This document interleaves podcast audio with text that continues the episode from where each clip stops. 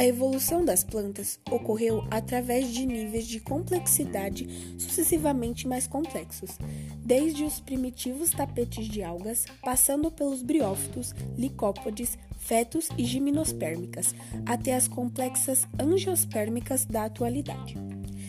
A evolução das plantas se deu principalmente após as alterações atmosféricas em decorrência da liberação de oxigênio pelos organismos autotróficos.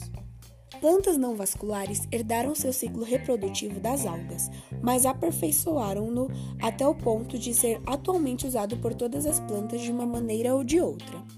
As briófitas não possuem flores, sementes nem frutos.